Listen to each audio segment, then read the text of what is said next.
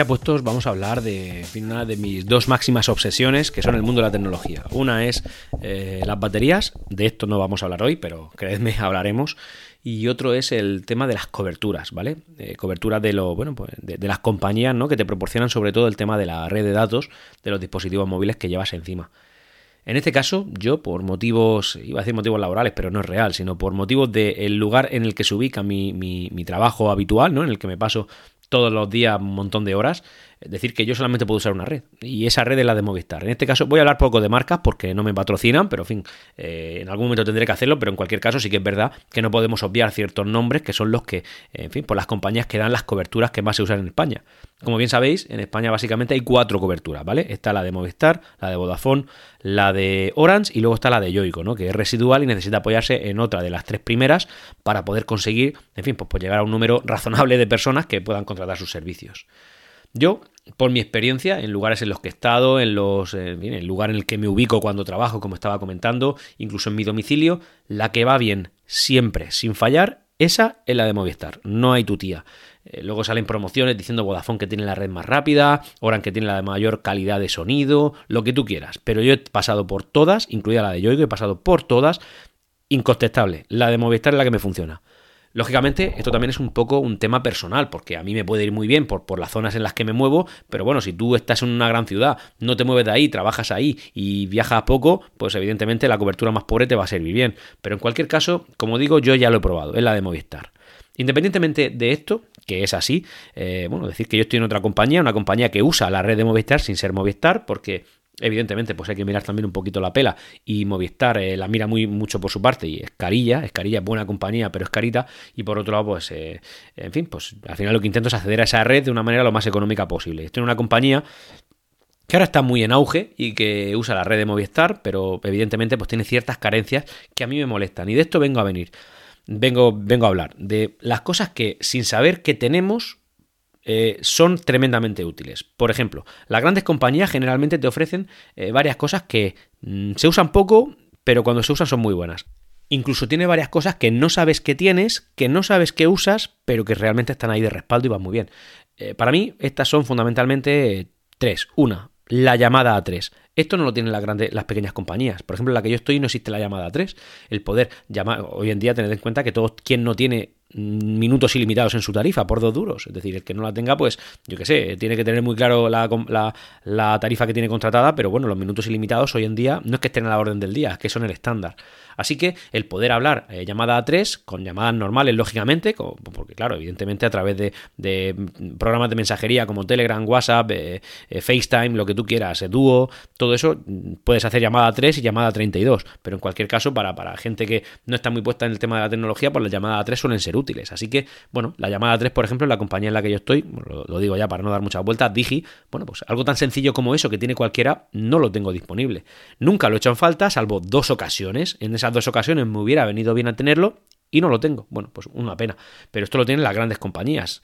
Eh, por otro lado, y esto son tecnologías que me parecen, no sé, básicas hoy en día, está la eh, LTE, o sea, la voz sobre 4G en vez de usar la red GSM, que es la habitual, donde la calidad de audio es cuestionable, es flojita, aunque estamos acostumbradas a ella, acostumbrados todos a ella, porque es la que usamos habitualmente, cuando puedes enganchar eh, tanto locutor como, emisor de la llamada como receptor de la llamada, eh, lo pueden hacer a través de eh, bueno, pues la calidad mejora sustancialmente y además se nota, además se nota, generalmente cuando es entre la misma compañía, pero esto ya son muchos, son muchos asteriscos para que esto sea realmente útil, pero en cualquier caso, esto está ahí. Una vuelta de tuerca a este tema es el Bo Wi-Fi.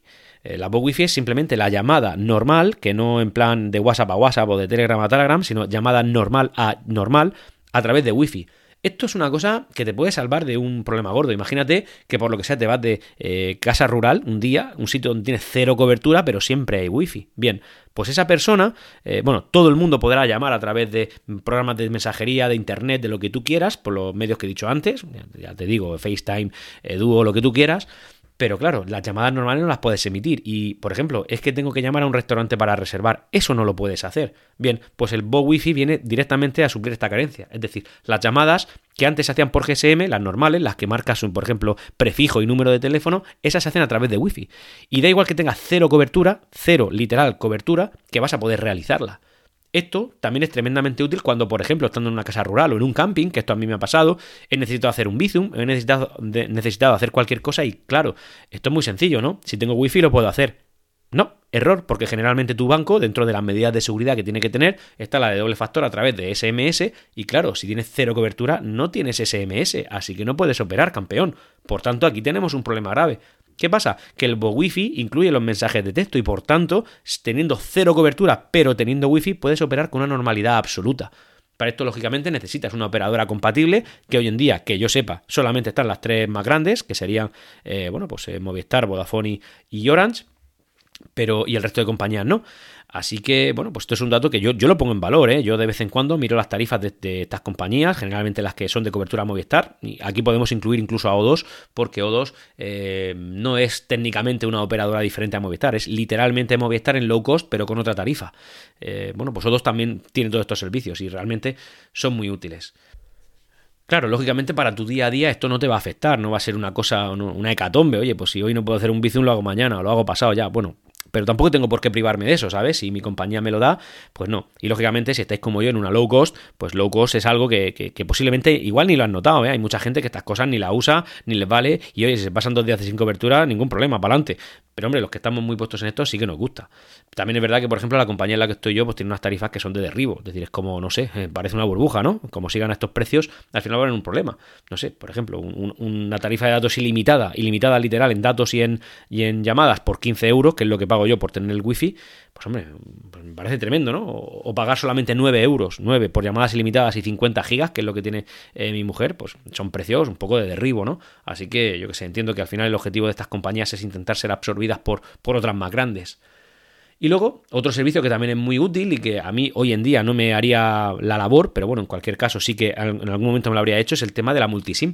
Eh, las que tienen multisim son las, generalmente son las grandes. Aquí si hay alguna OMV, operadora móvil virtual, que lo tiene, como creo recordar que Pepefon, pero por ejemplo eso es un servicio bastante chulo por el cual pues, tú puedes tener más de un dispositivo, eh, no tiene por qué ser únicamente un reloj, o sea, un teléfono, puede ser un, reloj también o puede ser una tablet en las cuales con el mismo número de teléfono, bueno, pues tú puedes tener, eh, usar los datos y las llamadas en esos dispositivos diferentes, eh, ya sea de manera, de manera sin física, es decir, con un trocito de plástico que metes en tu aparato, o virtual, que se hace a través de software y da línea a estos aparatos. Dicho eso, señores, pues estos son unos servicios que no están eh, muy a la orden del día, la gente no suele estar muy pendiente de ellos, incluso algunos no saben ni que existen, pero especialmente el tema del Bo Wi-Fi a mí me parece brutal, espectacular y, creo que es algo que deberíamos conocer todos y saber cuándo lo tenemos y cuándo no.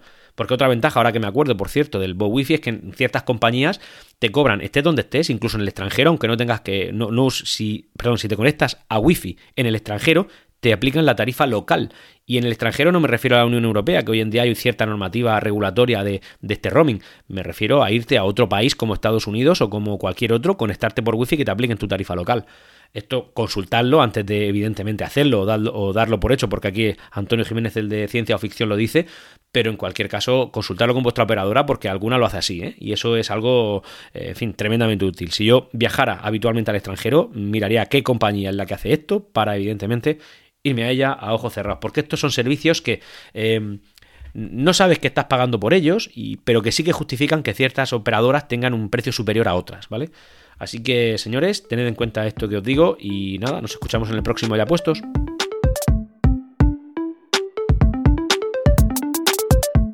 Y hasta aquí, Ya Puestos. Nos leemos en los canales de Discord de Ciencia o Ficción y en Twitter en Ya Puestos Pod. Hasta luego.